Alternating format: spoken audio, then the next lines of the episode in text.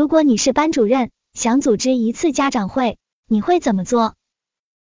我们可以从点题、分析题目、总结三个维度进行作答。下面老师给大家进行答题示范。组织家长会有助于增进家校沟通，增强家长与老师、学校的联系，从而有利于家校合作，更好的教育好学生。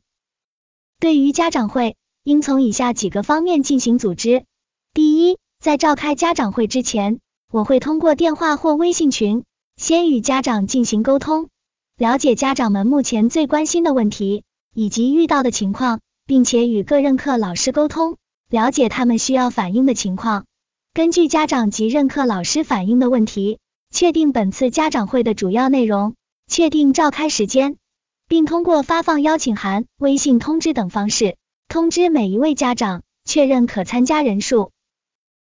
在这个过程中，我会准备好家长会相关的资料，计划好家长会流程。第二，在家长会召开过程中，我会首先向家长介绍本次家长会的主要内容及大体流程，并有序组织好各环节活动。在这个过程中，我会安排家长们发言，并且认真回答家长们关心的问题。另外，对于有些问题，还应当组织家长进行讨论。在家长会召开过程中，我会做好会议记录，并安排学生进行拍照宣传。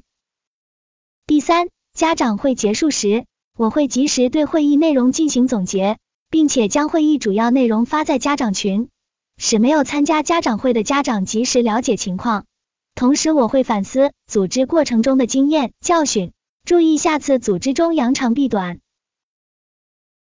如果有小伙伴想要获取完整版，结构化面试电子文稿，可以添加微信失乐零零五，发送喜马拉雅面试领取。